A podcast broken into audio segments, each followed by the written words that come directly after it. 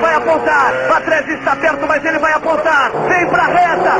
Vai pra vitória. Ayrton, Ayrton, Ayrton Senna do Brasil. Que legado o Ayrton Senna deixou, hein? Garra, superação, vontade de vencer? Bom, até aí nada de novo, né? Mas que legado o Senna deixou que possa ser útil agora, na era digital, do Big Data, da informação artificial, hein? Bom, pode parecer estranho, porque quando Senna morreu a internet comercial ainda estava no útero, mas ele deixou algum ensinamento sim. O que talvez as pessoas não saibam ou não lembrem é que o Senna era obcecado por dados. A biografia Ayrton, o herói revelado, lançada em 2004, conta em detalhes muitas vezes que o Senna virou à noite lendo os relatórios de telemetria do carro, cheio de números e dados de aceleração, ponto de freada e etc. No dia seguinte, ele chegava cedo ao autódromo, chamava os mecânicos, os engenheiros e mudava um ou outro ajuste que fazia o carro ficar milésimos de segundo mais rápido. E aí, com isso, conseguia tantas pole positions, além do talento, é óbvio. O tempo passou e essa obsessão por dados ganhou um nome no mercado hoje: Growth Hacking. Hoje tem profissionais pagos para descobrir ajustes que possam ser feitos e melhorar a audiência, ou a conversão, ou qualquer outro detalhe que impacte na comunicação e, por consequência, nas vendas. Então, quando você ouvir de novo o tema da vitória, usa o legado Senna não só para inspirar você a ser uma pessoa mais forte, mas também para te estimular a ter a mesma obsessão por números, porque vale a pena.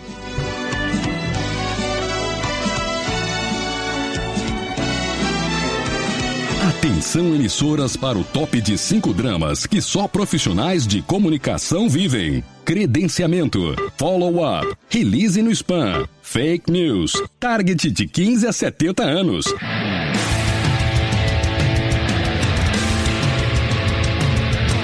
Direto do Centro de Transmissão Comunicacional, Radiofônica, Mediática, Jornalística, Programática, Holística, Multifásica, Antipolítica, Temporal, Fonética, Manacial, Informática, Monumental, Hidrostática, Universal para o centro de seu tímpano. Começa agora o podcast.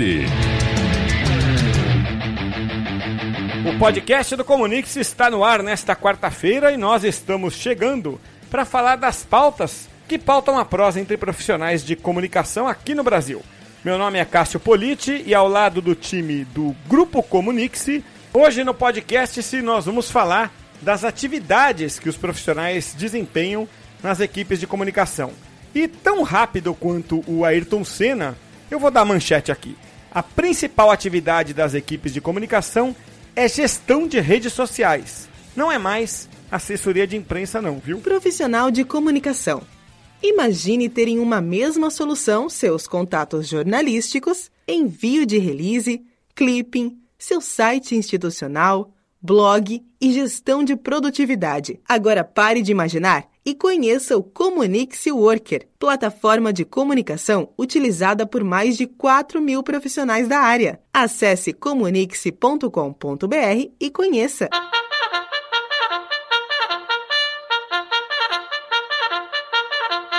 E a corneta anuncia que a gente chega ao momento principal aqui da nossa, do nosso podcast. -se.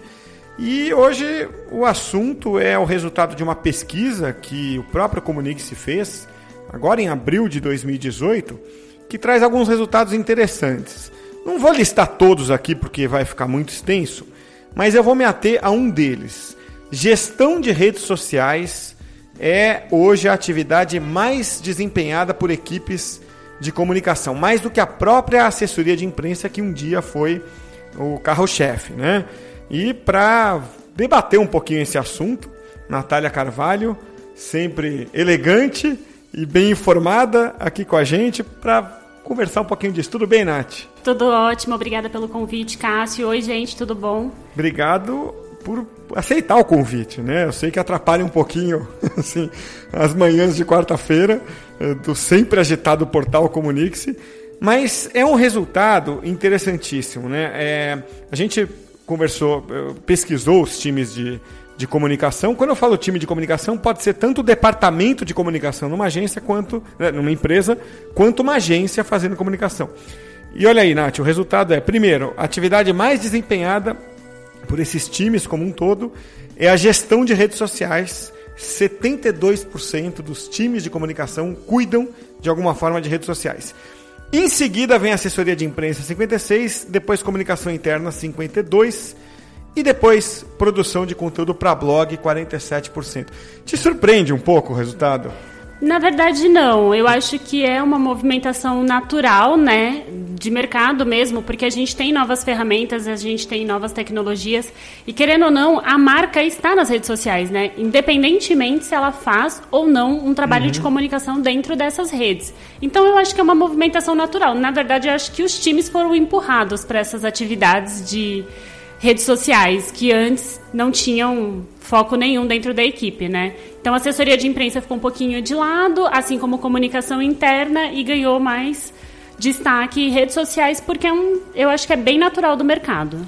Você sabe que a gente fez aqui no Comunix em 2008 um evento é, trazendo alguns assessores. Eu lembro que o Edu, Eduardo Vieira, né, da agência Ideal, é, veio falar porque ele atendia o Google, tal, tava é, meio na vanguarda disso, junto com outras agências, é claro. A Cláudia Belém, da Belém Com também.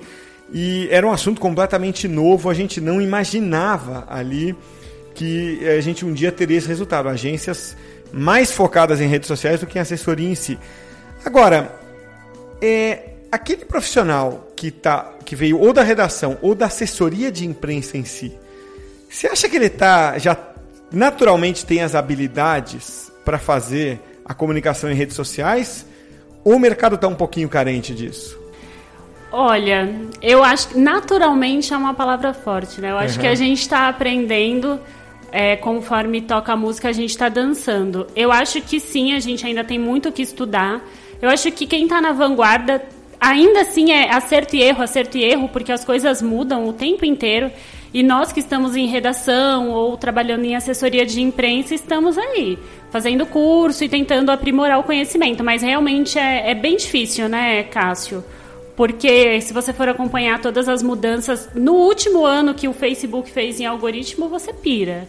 É uma coisa de louco. Então você faz, aprendeu, aí já não funciona mais no dia seguinte, tem que fazer de novo, então é bem difícil. Eu estava vendo um dado que saiu nos Estados Unidos esse ano, é, que mostrou o seguinte, uma pesquisa né, que foi feita. A pesquisa, no caso, não é de opinião, é uma análise de, de textos, de conteúdos em redes sociais, que mostrou o seguinte: o texto grande, o textão, é mais compartilhado em rede social do que o conteúdo curto, superficial. É, em algum momento, se teve uma certa ideia ou convicção de que, olha, não, em rede social é o conteúdinho curtinho, pequenininho, a isca só, tal. E você vai vendo pelo YouTube, você vai vendo pelo Facebook, é, é, é, principalmente por esses dois, né, que é o contrário. É o conteúdo profundo, é o conteúdo que agrega algo para o leitor que tem valor. Aí, queria a sua opinião. É, numa escala de 0 a 10, que nota o mercado, né, como, to, como um todo, é, tiraria na questão profundidade e qualidade do conteúdo?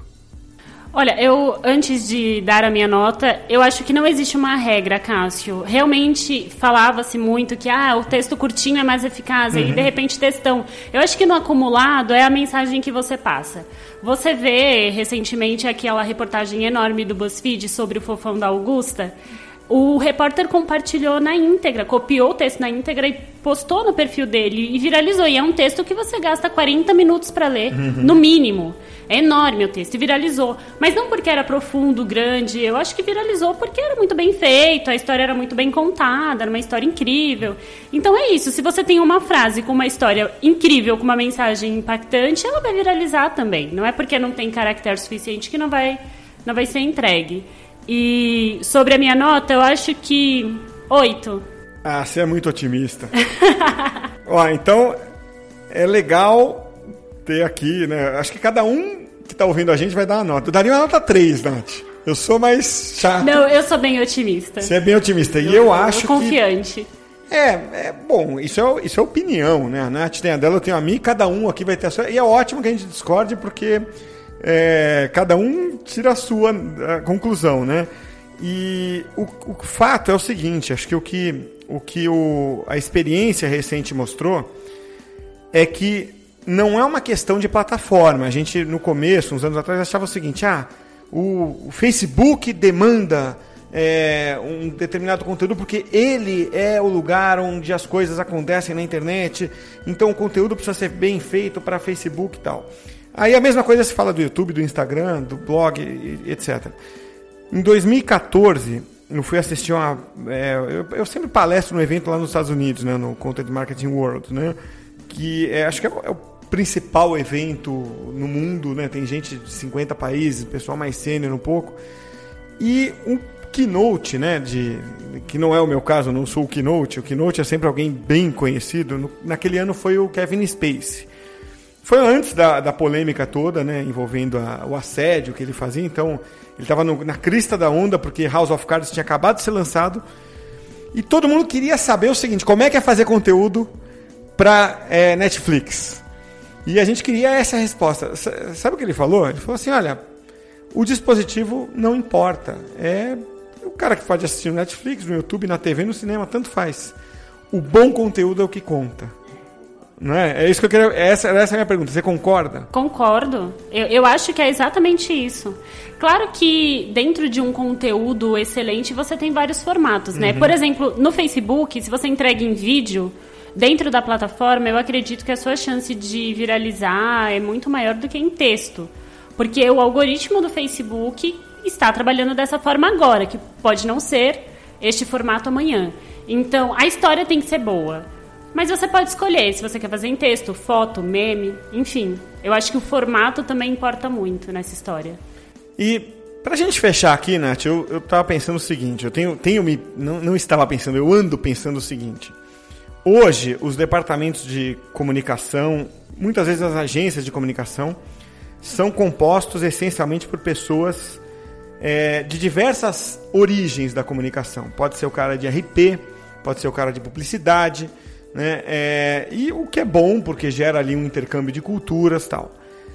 Mas é, o que eu pessoalmente tenho observado é o seguinte: quando não é um jornalista, a tendência, é, vamos dizer, o risco de você fazer conteúdos superficiais, muito bonitinhos, muito perfumadinhos, mas sem muita essência, é maior. Por quê? Porque o background, o mindset do jornalista, ele é de pouquíssima criatividade, ele é de pouquíssimo, é, vamos dizer, pouquíssima é, é, distribuição do conteúdo bem feita, pouquíssimo holofote. Esse é o defeito do jornalista. Agora, a virtude do jornalista, por outro lado, é o seguinte: se eu afirmo, eu sustento. Se eu afirmo, eu provo. Né? É, você acha, então, com base nessa, nessa introdução, a opinião minha, que a, o, o mercado de comunicação, marketing, não é uma grande oportunidade para os jornalistas? Não falta o jornalista descobrir as empresas e as empresas descobrirem os jornalistas? Eu acho que por um lado sim. Porque a, a área de marketing tem crescido muito, né?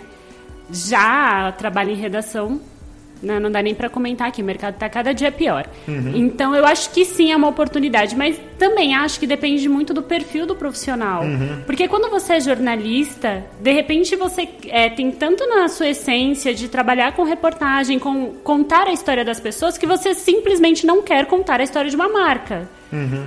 Então não adianta. Pode ser sim uma grande oportunidade, mas é de perfil. Então tem uma barreira é, que o, de, de, de psicológica que o próprio jornalista criou, né? Talvez ele não queira trabalhar nessa área e acaba perdendo uma oportunidade boa. Essa é uma discussão legal. Não é, não é. Mas também não é publicidade. É, ali, então, assim, é, é, você, eu acho é, arriscado chamar de jornalismo empresarial. O que é, acho que a confusão, Nath, vê se você concorda. A origem toda da confusão está no seguinte: é, o que, que fizeram nos últimos anos a, a, as empresas de mídia, no momento em que elas eram os únicos canais de comunicação, elas, de, elas concentravam todo esse poder. E para faturar mais, elas criaram Primeiro, aquele núcleo de jornalismo. Vai cobrir Lava Jato, vai cobrir o prefeito que rouba, vai cobrir o buraco na rua, né? Com aquela, uh, com aquela pegada de jornalismo mesmo, de uh, quarto poder. Né? Paralelamente a isso, ela foi fazendo o jornalismo de entretenimento, o jornalismo especializado, os cadernos especiais, as revistas especializadas. Quando uh, elas perderam a, a, vamos dizer, a detenção do canal ali como exclusivo delas, o que, que as marcas fizeram? Você pega a TAM, por exemplo, a, agora a Latam, né? Fala, por que, que eu vou patrocinar, anunciar no caderno de viagem de uma empresa se eu posso ser o próprio canal, se eu distribuo a minha revista lá? É desse jornalismo que a gente está falando, concorda? A gente não espera que a marca A, B ou C que vende sabonete ou vende software vá cobrir a Lava Jato e pressionar o deputado a, né, a renunciar e etc. Mas a gente, é, isso cabe às empresas de mídia. Mas aquele jornalismo de entretenimento, essa sim ficou a cargo das empresas e ali tem emprego para jornalista. Faz sentido o que eu estou falando? Não, faz sentido. Mas quando você escreve para uma revista como Latam, você escreve para aquele cliente. Você nunca Sim. vai denunciar Latam numa revista. Porque não é o propósito. Mas você concorda que o caderno de viagem também não denunciava? Quem denunciava era o caderno de política, entendeu? Sim, é, e, e claro, é, é, aquela coisa. Isso vai. É, vamos, vamos fazer outro podcast. Nossa, isso seria legal. Que é o seguinte: outro, é, é são dois jornalismos que a gente está falando, dois, dois universos, né? É, eu acho que por um lado, um lado é jornalismo, outro é conteúdo. Essa é a minha visão. É, e, e mais entretenimento. É. A gente fez um, um, evento em 2010 aqui no Comunique-se com o Thiago Leifert, quando ele estourou ali no Globo Esporte. E ele causou certa polêmica. Eu lembro que a discussão veio parar nos nossos é, conteúdos, nossas redes sociais, fórum, né, comentários ali, que ele disse o seguinte: é, na visão dele, Thiago Leifert, na época, futebol é entretenimento, não é jornalismo. Se surgir um caso de escândalo, alguma coisa, é outra equipe que cobre. Ele já tinha essa divisão na cabeça dele. Né? Então, isso eu acho que rende, rende, rende um outro podcast, entendeu? Assim. É, e, e, aí a gente vai para. Então eu, vou, eu não vou nem abrir a discussão aqui, porque outro dia o Danilo Gentili, vou só citar o que ele falou, que é, me fez pensar. Ele falou o seguinte: o jornalismo, ele falando de política, se apropriou da imparcialidade. E nenhum jornalista é imparcial. Isso vai dar um. Isso, é, isso rende um podcast. Vamos deixar no ar essa Vamos questão. deixar no ar. É, vamos voltar nesse tema? Vamos. Acho justo. Vou, vou propor, já vou colocar na pauta boa. aqui. Afinal, existe imparcialidade? Só, só dando um spoiler. Eu cobri jornalismo esportivo, até hoje sou diretor da ACS, que é a Associação dos Jornalistas Esportivos. É, eu no, no, esporte nunca vi nenhum jornalista que não fosse fanático por um clube. Você pega os nossos amigos e colegas que cobrem política, nenhum deles é imparcial. Ou o cara é coxinha ou ele é mortadela. Nenhum é imparcial. Aí chega na hora de escrever, o cara é imparcial. Isso vai dar um tema, mas pra gente fechar e tocar a buzina aqui. É... Hoje, voltando ao início da, da nossa conversa, os jornalistas é, que, e, e, profissionais de comunicação que trabalham em departamento de agência, departamentos ou agências fazem muito mais rede social do que assessoria de imprensa. Beleza, então tocamos a nossa buzininha do tio do algodão doce para o nosso takeaway. E, Nath, obrigado por participar mais uma vez. E você já está intimada para a gente voltar, voltar no tema é, picante. Vamos. A gente acabou citando. Te traz aqui. um café e, ó, é. Conversa sobre o assunto, vale Vamos super ser. a pena. Vai ser legal. Obrigado, Nath. Imagina, eu que agradeço. Tchau, gente. Com o Influence Me, você descobre os influenciadores ideais para sua marca e cocria conteúdos que vendem. E agora na reportagem, o Raoni Coronado vai trazer um caos aí envolvendo uma companhia aérea. Em junho de 2008, o desconhecido compositor canadense Dave Carroll e os seus companheiros da banda Sons of Maxwell estavam numa turnê viajando do Canadá para Nebraska, nos Estados Unidos. Enquanto eles aguardavam o fim da escala, que aconteceu em Chicago, os passageiros passavam tempo dentro da aeronave observando as bagagens sendo colocadas no outro avião. E foi quando ele ouviu a voz de um outro passageiro lá do outro lado do avião dizendo que o violão estava sendo lançado e os outros instrumentos da banda também. Ele só conseguiu verificar o estado do violão longe do aeroporto já de Nebraska. E seis dias depois, com o violão quebrado, ele tentou reclamar com a United, mas a companhia já disse que era tarde demais porque tinha que ter feito a reclamação logo depois. Com isso, Dave Carroll ele teve que desembolsar 2.200 reais para consertar o próprio violão, já que a United recusou a pagar.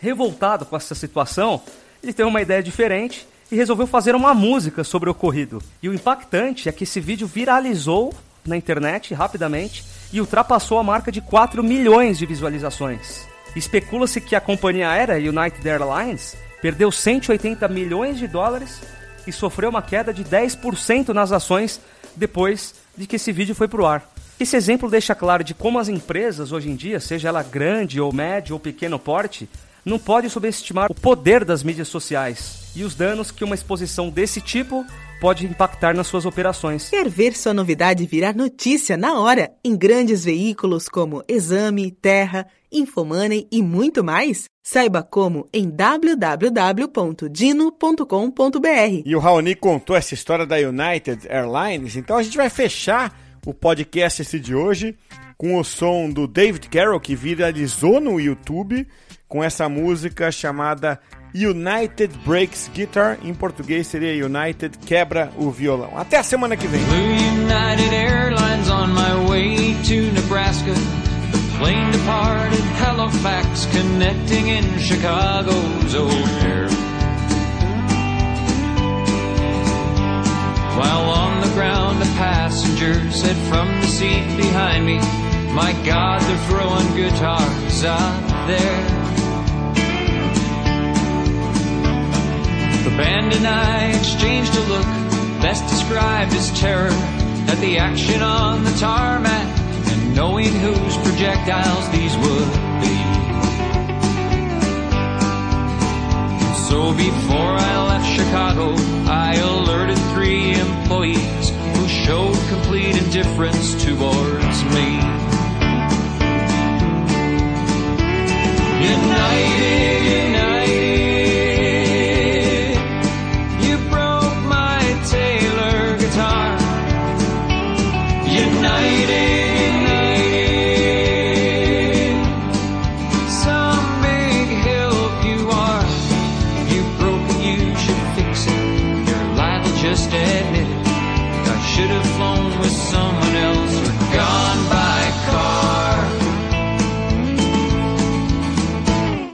For confidence in your financial plan, look for a CFP professional. When your financial advisor earns the CFP certification, it means he or she is trained to provide ethical financial planning across a holistic range of topics, from retirement and investing to taxes and estate planning, all in your best interest. So, with a CFP professional, you'll feel confident in your financial plan today and tomorrow. Three letters do make a difference. Visit letsmakeaplan.org to find your CFP professional.